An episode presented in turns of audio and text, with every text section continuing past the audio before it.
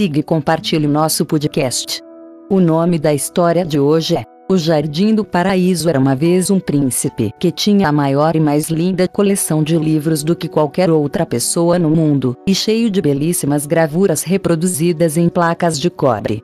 Ele podia ler e conseguir informações sobre os povos de todos os países, mas ele não encontrava nenhuma palavra para explicar a situação do Jardim do Paraíso, e isto era exatamente o que ele mais queria saber quando ele era ainda um belo garotinho, mas com idade suficiente para ir à escola. A avó dele havia lhe dito que cada flor no jardim do paraíso era um bolo doce, e que os pistilos das plantas eram ricos em sucos, onde a história da vida de uma flor estava escrita, numa outra geografia ou as tabelinhas de fazer multiplicação, de modo que aqueles que queriam aprender suas lições tinham apenas de comer alguns pedaços de bolos, e quanto mais comiam, mais sabiam sobre história história, geografia ou tabelas de multiplicação.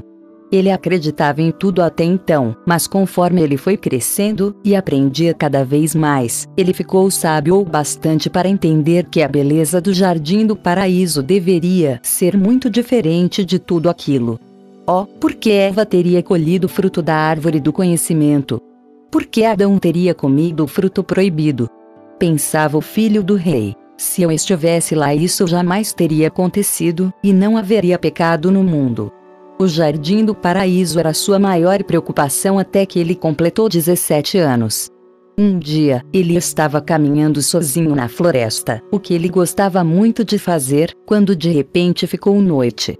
As nuvens ficaram mais densas, e a chuva começou a cair como se o céu fosse uma imensa tromba d'água, e à meia-noite tudo estava tão escuro como o fundo de um poço. Algumas vezes ele escorregava sobre a relva lisa, e caía sobre pedras que se projetavam sobre o chão rochoso.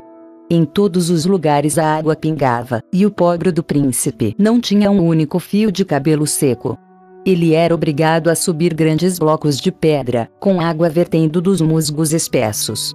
Ele começou a se sentir muito fraco quando ouviu um barulho muito estranho e viu diante dele uma imensa caverna, de onde vinha um clarão de luz.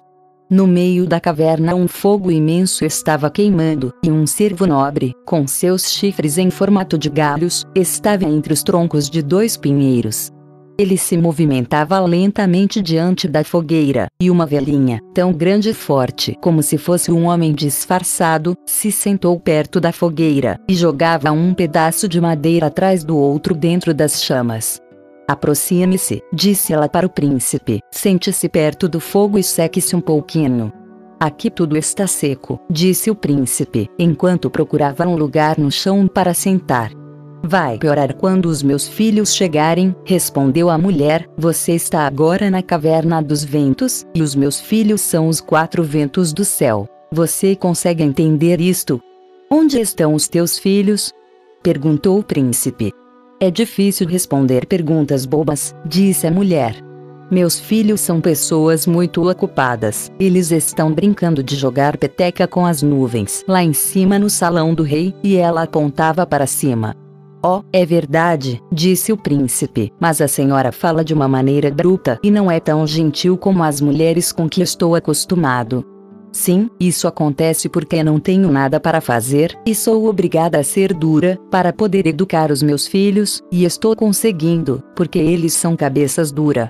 Você está vendo aqueles quatro sacos pendurados na parede?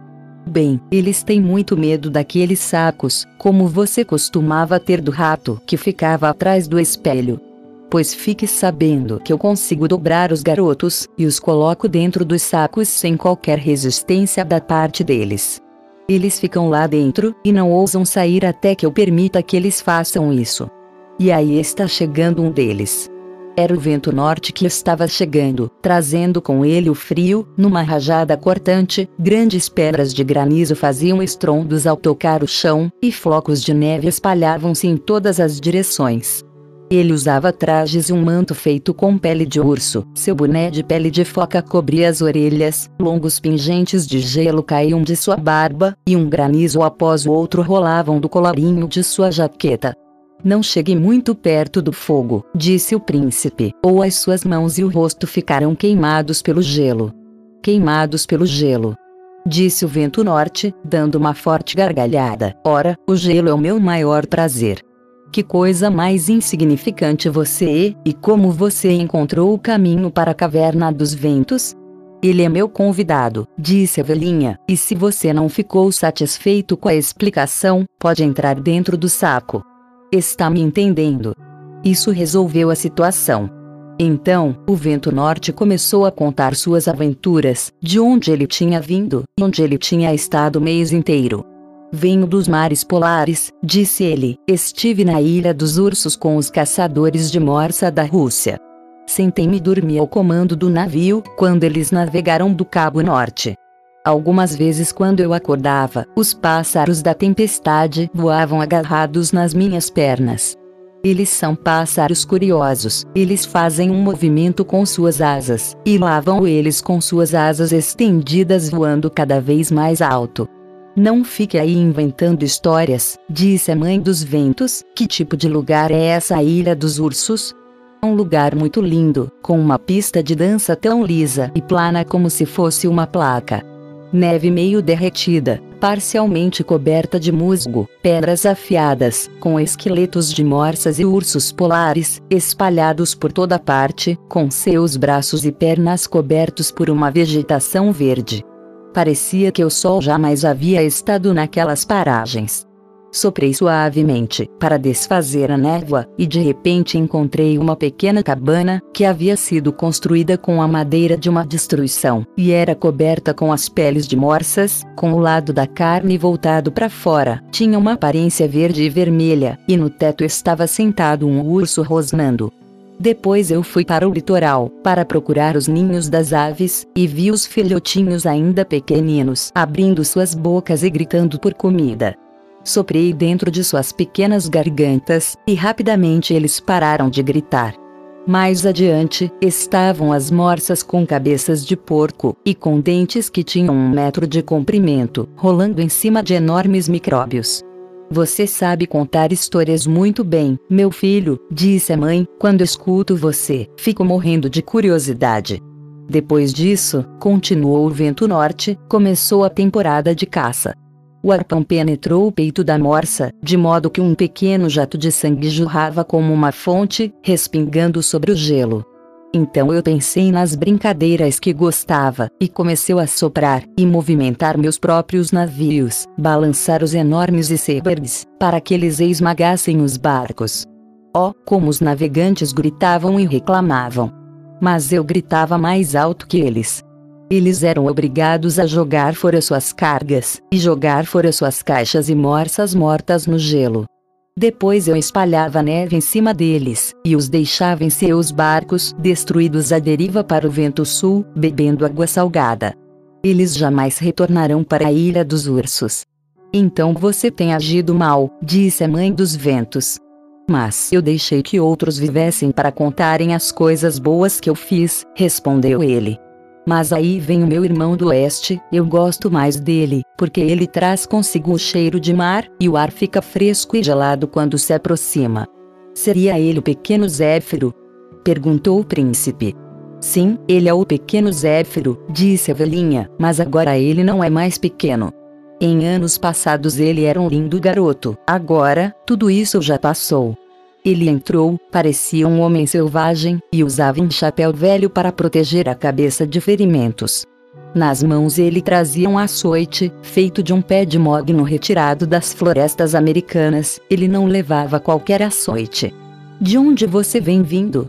perguntou a mãe. Estou vindo do coração das florestas, onde as sarças espinhosas formam cercas vivas densas por entre as árvores, onde as cobras d'água serpenteiam entre a relva úmida, e as pessoas jamais ouviram falar. O que você estava fazendo lá? Eu estava olhando o rio profundo, e ficava olhando quando ele jorrava no meio das rochas. As gotas d'água subiam até as nuvens e ficavam brilhando no arco-íris. Vi o búfalo selvagem nadando no rio, mas a maré forte o levou embora misturado com um bando de patos, que voaram pelos ares quando as águas avançavam com força, deixando que o búfalo fosse arremessado sobre a catarata. Isso me deixava tão feliz, então eu provoquei uma tempestade, que arrancava as árvores mais velhas pela raiz, e elas iam flutuando rio abaixo. E o que mais você fez? Perguntou a velhinha. Corri que nem louco pelas savanas, fiz carinhos nos cavalos selvagens, e sacudi os cocos derrubando-os de cima das árvores. Sim, eu tenho muitas histórias para contar, mas eu não preciso dizer tudo o que sei. A senhora sabe disso muito bem, não sabe, minha velhinha? Ele beijou a sua mãe de uma maneira tão bruta, que ela quase caiu para trás. Oh, ele era, de fato, um bom menino. Agora, quem se aproximava era o vento sul, usando um turbante e uma roupa de beduíno flutuante. Como está frio aqui! Disse ele, jogando mais lenha na fogueira. É fácil perceber que o vento norte chegou aqui antes de mim porque aqui está quente o bastante para assar um urso, disse o vento norte. Você é mesmo um urso, disse o outro. Vocês querem ser colocados dentro do saco, vocês dois? Disse a velhinha. Sente-se, agora, sobre aquela pedra que está ali, e me conte por onde você tem andado. Estive na África, mãe. Passei com os Otentotes, que eram caçadores de leões na terra do Cafir, onde as planícies são cobertas por uma vegetação da cor verde da oliva, e lá eu apostei corridas com os avestruzes, mas logo eu os superei em agilidade. Finalmente, cheguei ao deserto, onde ficam as areias douradas, que se parecem com o fundo do mar.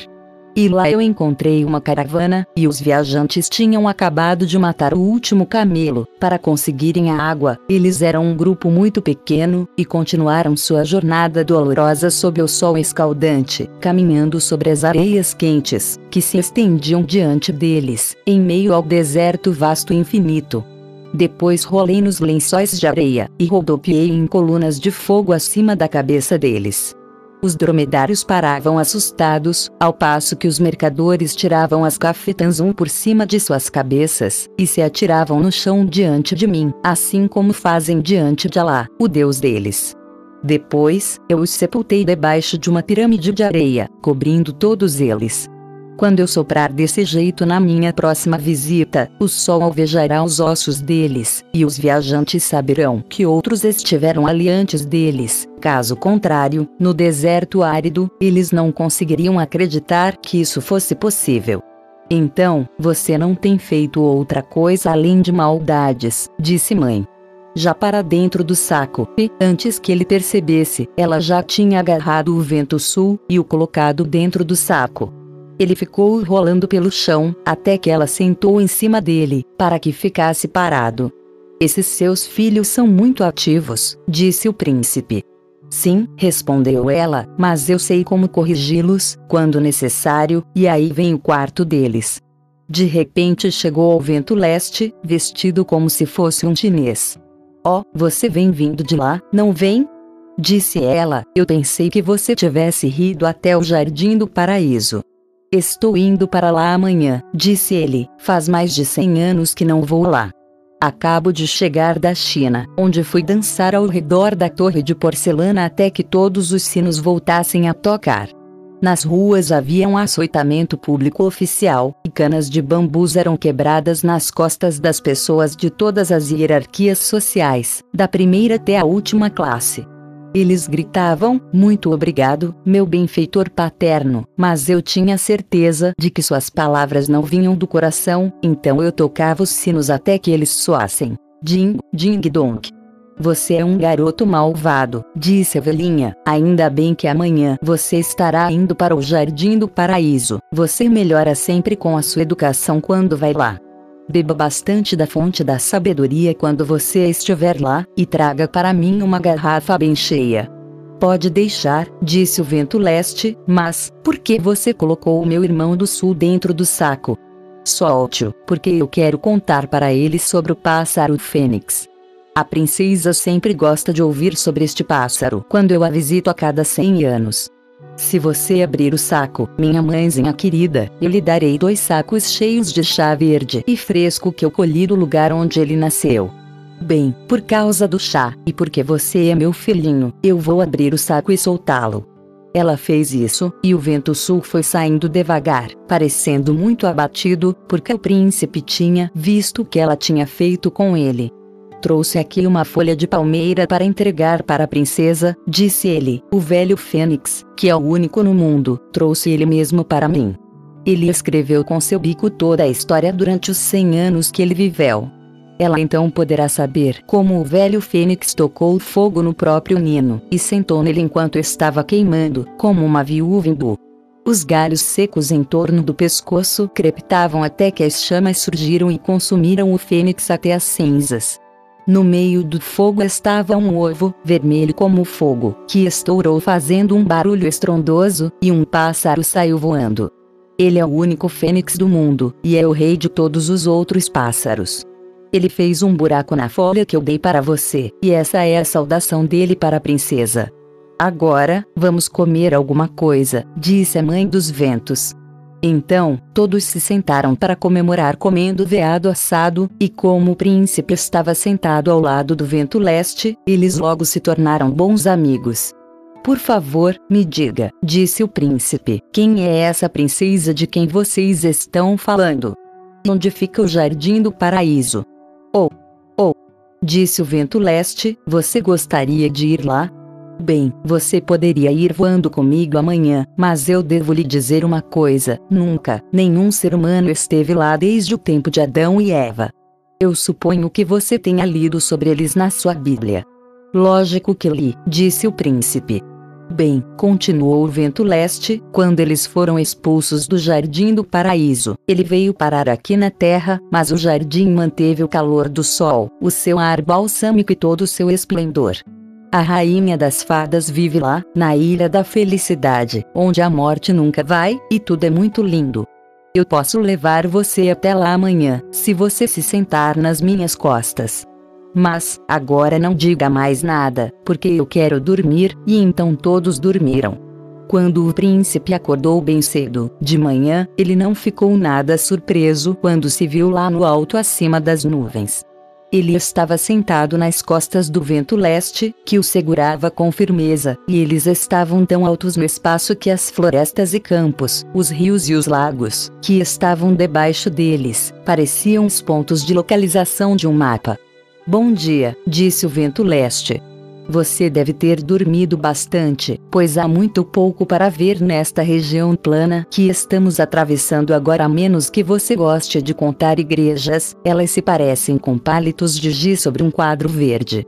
Quadro verde era o nome que ele dava para os campos e prados repletos de vegetação. Foi muito rude de minha parte não me despedir de sua mãe e de seus irmãos, disse o príncipe. Eles perdoarão você, porque você estava dormindo, disse o vento leste, e então eles continuaram voando, mais rápidos do que antes.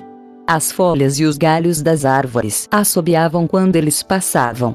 Quando eles voavam sobre os mares e os lagos, as ondas subiam mais altas, e os enormes navios afundavam no meio da água como se fossem cisnes mergulhando. Quando tudo ficou escuro, ao anoitecer, as grandes cidades pareciam encantadoras, luzes jorravam por todos os lados, ora eram vistas, ora se apagavam, assim como as fagulhas desaparecem umas depois das outras e um pedaço de papel queimado. O príncipe batia palmas de alegria, mas o vento leste o alertou para que não expressasse sua alegria dessa maneira, porque ele poderia cair, e de repente poderia ficar pendurado no campanário de uma igreja. A águia nas florestas escuras voava com agilidade, porém, ele voava mais rápido com o vento leste. O Cossaco, em seu pequeno cavalo, cavalgava levemente sobre as planícies, mas, com mais leveza ainda passava o príncipe sobre os ventos do vento. Veja lá o Himalaia, a montanha mais alta da Ásia, disse o vento leste. Logo vamos chegar no jardim do paraíso. Então, eles viraram para o sul, e o ar ficou cheiroso com os perfumes das especiarias e das flores. Aqui, figos e romãs cresciam livremente, e as parreiras estavam cobertas com uvas azuis e púrpuras. Nesse instante, os dois desceram em direção à terra e se deitaram na grama macia, enquanto as flores se curvavam sob o sopro do vento como se dessem as boas-vindas para eles. Já chegamos no jardim do paraíso. perguntou o príncipe. Não, ainda, respondeu o vento leste, mas logo estaremos lá. Você está vendo aquela muralha de pedras, e a caverna debaixo dela, onde as parreiras de uvas ficam suspensas como se fossem uma cortina verde. É através daquela caverna que temos que passar. Enrole o manto ao redor do seu corpo, pois embora o sol aqui seja escaldante, mais alguns passos e ele estará frio como o gelo. O pássaro que entra voando pela porta da caverna sente como se uma asa estivesse na estação do verão e a outra nas profundezas do inverno. Então, seria este o caminho para o jardim do paraíso? Perguntou o príncipe, enquanto adentravam a caverna. Estava de fato muito frio, mas o frio logo passou, pois o vento leste abriu as suas asas, e elas brilharam como o fogo mais quente. E à medida que atravessam a maravilhosa caverna, o príncipe podia ver grandes blocos de pedras, de onde escorria as águas, suspensas acima de suas cabeças, criando formatos estupendos. Algumas vezes, o caminho era tão estreito que eles tinham de rastejar usando as mãos e os joelhos, ao passo que outras vezes, era largo e alto, permitindo a livre passagem do ar. A aparência era de uma capela para os mortos, coberta com organismos petrificados e órgãos silenciosos. Parece que estamos atravessando do Vale da Morte para o Jardim do Paraíso, disse o príncipe. Mas o vento leste não dizia nenhuma palavra, somente apontava para frente em direção a uma luz azul clara que brilhava ao longe. Os blocos de pedras criavam uma aparência nebulosa, até que finalmente pareciam com nuvens brancas ao luar. O ar era fresco e balsâmico, como a brisa das montanhas perfumada com flores de um vale de rosas.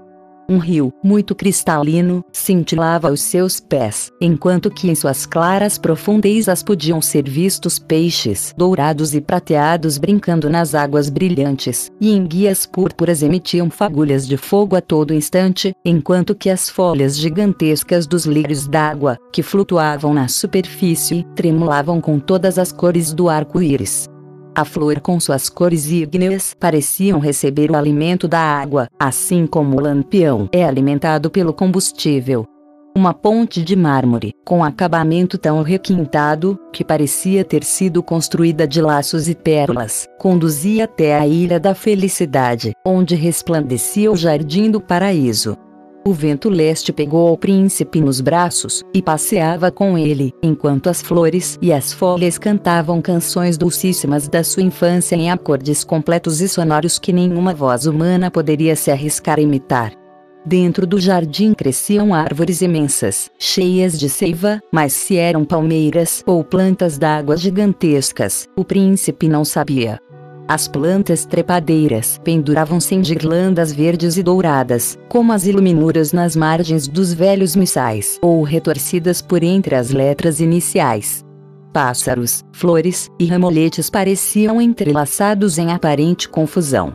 Ao redor, sobre a relva, havia um bando de pavões, com suas caudas radiantes estendidas ao sol. O príncipe tocou neles, e descobriu, para sua surpresa, que eles não eram pássaros de verdade, mas folhas do pé de bardana, que brilhavam com as cores do rabo do pavão. O leão e o tigre, gentes e mansos, brincavam ao redor como se fossem gatos travessos entre os arbustos verdejantes, cujo aroma era como a flor perfumada da oliveira. As plumas do pombo torcas brilhavam como pérolas, quando eles tocavam com suas asas a juba do leão, e o antílope, normalmente tão arredio, ficava por perto, balançando a cabeça como que desejando participar da brincadeira. A fada do paraíso, em seguida, fez questão de marcar presença.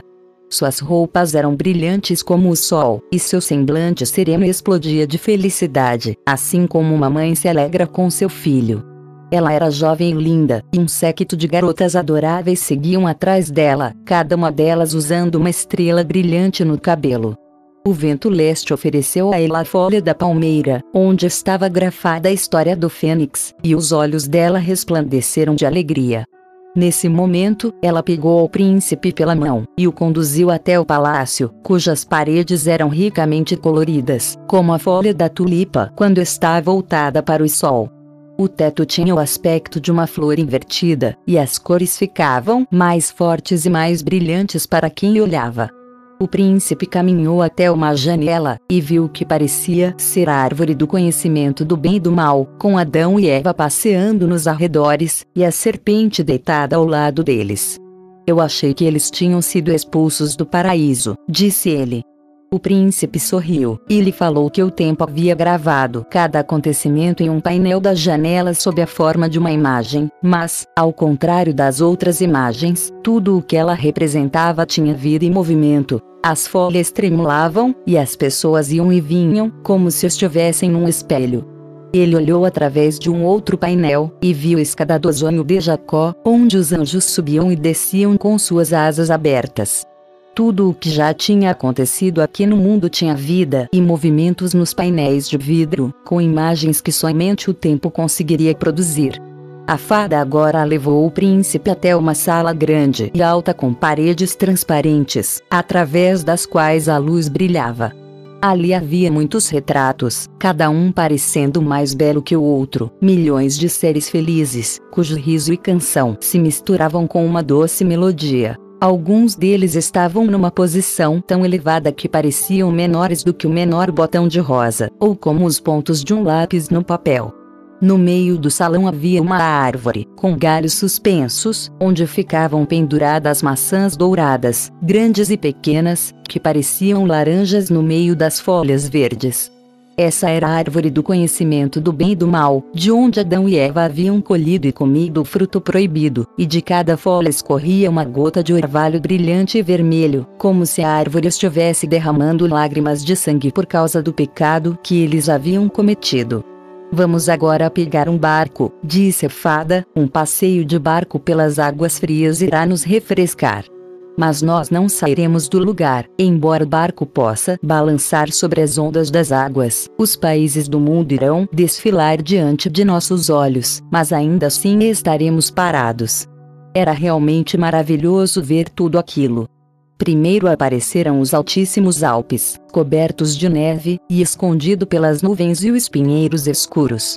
A corneta voltou a tocar, e os pastores cantavam alegremente nos vales. Os pés de bananeiras faziam reverências com seus galhos dobrando-se sobre o barco, cisnes negros flutuavam em cima da água, e animais e flores singulares surgiam à distância na praia. A Nova Holanda, a quinta divisão do mundo, desfilava agora ao nosso lado, cheia de montanhas em segundo plano, que de longe pareciam azuis. Eles ouviram o canto dos sacerdotes, e assistiram à dança livre de selvagens ao som de tambores e trombetas feitas de osso, as pirâmides do Egito subindo até as nuvens, colunas e esfinges, que tinham sido derrubadas e estavam sepultadas nas areias, seguiram-se por sua vez, enquanto as luzes boreais piscavam sobre os vulcões extintos do norte, num espetáculo com fogos de artifícios que jamais poderiam ser imitados. O príncipe estava encantado, contudo, ele ainda viu centenas de outras coisas maravilhosas que poderiam ser contadas. Posso ficar aqui para sempre? perguntou ele. Isso depende de você mesmo, respondeu a fada.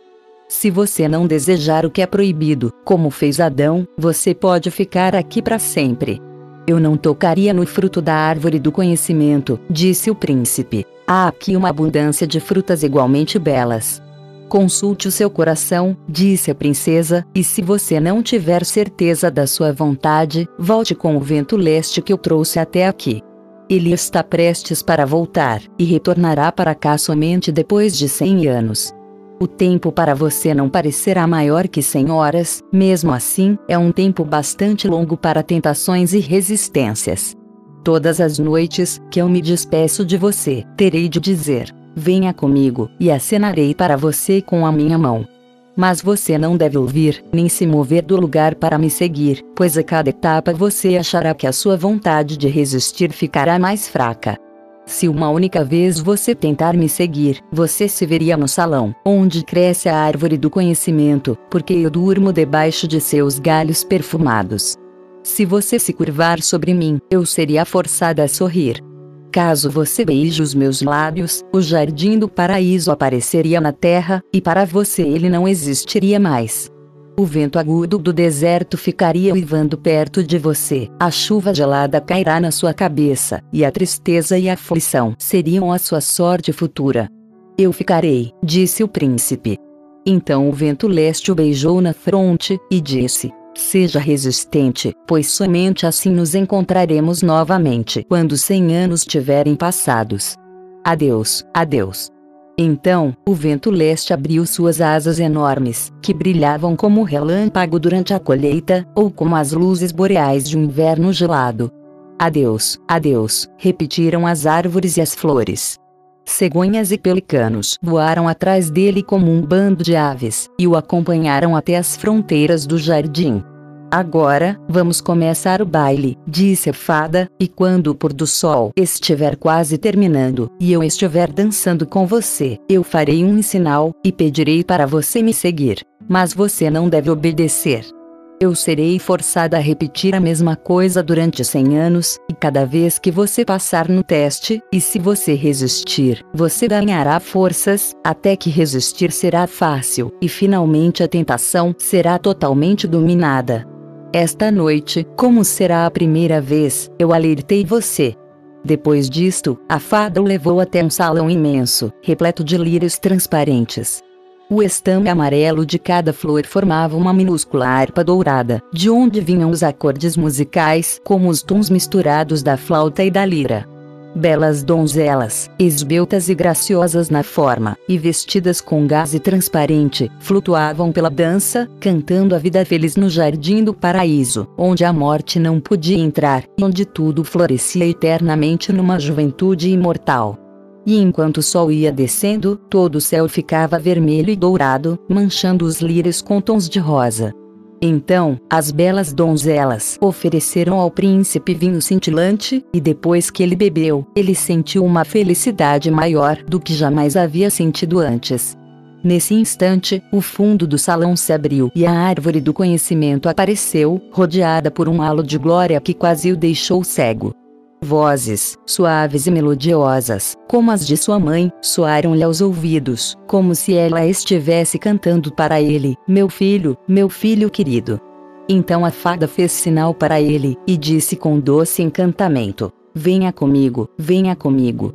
Esquecendo a promessa, esquecendo-a mesmo na primeira noite, ele correu em direção a ela, enquanto ela continuava a acenar para ele e a sorrir. A fragrância ao seu redor tomou conta dos seus sentidos, a música das harpas soavam mais fascinantes, enquanto que em torno da árvore surgiam milhões de faces sorridentes, assinando e cantando. O homem deve saber tudo, o homem é o senhor da terra. A árvore do conhecimento não chorava mais lágrimas de sangue, pois as gotas de orvalho brilhavam como estrelas cintilantes. Venha, venha, continuava aquela voz emocionante, e o príncipe seguia o chamado. A cada passo suas faces brilhavam, e o sangue desenfreadamente afluía-lhe pelas veias. Eu devo seguir, exclamava ele, não é pecado, não pode ser, seguir a beleza e a alegria. Eu apenas quero vê-la dormir, e nada acontecerá a menos que eu a beije, e isso eu não farei, porque eu tenho força para resistir, e firmeza em meus desejos. A fada jogou fora seus trajes deslumbrantes, dobrou os galhos para trás, e num instante escondeu-se entre eles. Eu não pequei ainda, disse o príncipe, e não irei pecar, e nesse momento ele empurrou de lado os galhos para continuar seguindo a princesa. Ela estava deitada e já dormia, linda como somente uma fada do paraíso poderia ser. Ela sorriu quando ele se inclinou sobre ela, e viu que lágrimas tremulavam de seus lindos cílios. Você está chorando por minha causa? murmurou ela. Oh, não chores, pois és a mais bela das mulheres. Agora, começo a compreender a felicidade do paraíso. Sinto isso no íntimo de minha alma, em cada pensamento. Uma vida nova nasceu dentro de mim. Um minuto de tão grande felicidade vale por uma eternidade de trevas e aflição. Ele se curvou e beijou as lágrimas que caíam de seus olhos, e tocou os lábios dela com os seus. O ribombar de um trovão, alto e assustador, ressoou aos ecos pelo ar. Tudo ao redor dele caiu em ruína. A bela fada, o jardim encantador, tudo desabava para além das profundezas. O príncipe percebeu que tudo desaparecia na escuridão da noite até que toda aquela beleza brilhou como se fosse uma estrela na distância diante dele. Depois, ele sentiu frio, como se fosse a morte, avançando sorrateiramente sobre ele. Seus olhos se fecharam e ele perdeu toda a sensibilidade. Quando ele acordou, uma chuva refrescante caía sobre o seu corpo e um vento cortante batia em sua cabeça. Oh, meu Deus! O que foi que eu fiz? Suspirou, pequei como Adão, e o jardim do paraíso veio parar na terra. Ele abriu os olhos e viu estrela à distância, mas era a estrela da manhã no céu que brilhava na escuridão. Nesse momento, ele se levantou e percebeu que estava nas profundezas da floresta, perto da caverna dos ventos, e a mãe dos ventos estava sentado ao lado dele. Ela parecia nervosa e levantava o braço para o ar enquanto falava. Bem na primeira noite. Disse ela. Na verdade, eu esperava isso. Se você fosse meu filho, eu o colocaria dentro do saco. E lá ele teria de ficar afinal, disse um homem velho e forte, com enormes asas negras, e uma foice na mão, e cujo nome era Morte. Ele será colocado no caixão, mas, não ainda. Deixarei que vagueie pelo mundo durante algum tempo, para espiar os seus pecados, e para dar-lhe tempo de se melhorar. Porém, retornarei quando ele menos esperar e o deitarei num caixão preto, o colocarei sobre minha cabeça, e voarei com ele para além das estrelas. Lá também floresce o jardim do paraíso, e se ele for bom piedoso ele será admitido, mas, se seus pensamentos forem maus, e seu coração estiver cheio de pecado, ele irá afundar com seu caixão para regiões mais profundas do que o jardim do paraíso. Uma vez a cada mil anos eu irei buscá-lo, onde ele será condenado a afundar ainda mais, ou será alçado para uma vida mais feliz no mundo além das estrelas. Fim. Esta fábula foi publicada pela primeira vez em 8 de maio de 1835. Uma vez disse Hans Christian Andersen: A vida de cada pessoa é um conto de fadas escrito pelos dedos de Deus. Vamos conhecer um pouco mais sobre o autor. Hans Christian Andersen, também conhecido na Escandinávia por H.C. Andersen ou pelo acrônimo H.C. Audense, 2 de abril de 1805, Copenhaga, 4 de agosto de 1875 foi um escritor e poeta dinamarquês de histórias infantis. Em vida, escreveu peças de teatro, canções patrióticas, contos, histórias e, principalmente, contos de fadas, pelos quais é mundialmente conhecido. Desde o século XIX, seus contos já foram traduzidos para mais de 125 idiomas e inspiraram inúmeras peças de dramaturgia, óperas, sinfonias e filmes. Semanalmente, sempre na sexta-feira, haverá uma história nova. Siga o nosso podcast e não perca nenhum episódio.